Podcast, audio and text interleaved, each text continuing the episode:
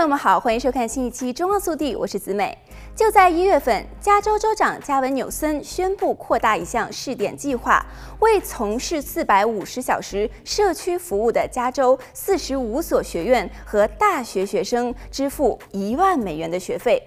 从二零二二年秋季学期开始，California's for All College Crops 项目将为六千五百名学生支付大学费用。作为去年州预算的一部分，该一点四六亿美元的拨款已经获得了批准。纽森在一份声明中说，加州在高等教育和服务方面都处于世界领先的地位。Californians for All College Crops 项目推进了优先的事项，联系起多元背景的加州人与全州丰富的服务机会，让未来的州领导人更负担得起上大学。我们希望这一项目能在全国范围内得到推广，包括可享本州生学费的无证移民梦想家学生们都可以加入该计划。在气候行动、K-12 教育和 COVID-19 振兴等关键问题的领域中从事一年的志愿服务工作。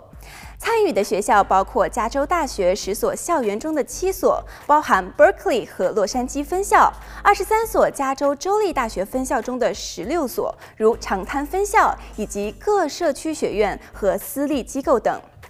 加州州立大学的校长说：“过去的一年，试点计划的州大学生们受到了世界一流的大学教育，并应用到社区实地辅导，并给予引导。该项目对于我们的学生来说极为宝贵，不仅回馈社区，还可以为下一代做好准备。该倡议还被视为解决加州学生债务问题的工具，同时让学生能够追求以服务为导向的职业道路。”来看下一则消息。国电影艺术与科学学院近日宣布，共有二百七十六部故事片符合第九十四届奥斯卡的参赛标准。早前，学院已经针对 COVID-19 大流行调整了其资格要求。要获得资格，电影必须要在二零二一年三月一日至二零二一年十二月三十一日之间上映，并在洛杉矶县、纽约市、湾区、芝加哥、迈阿密或亚特兰大的影院连续放映七天。如果一部电影在流媒体或者是点播服务上首次亮相，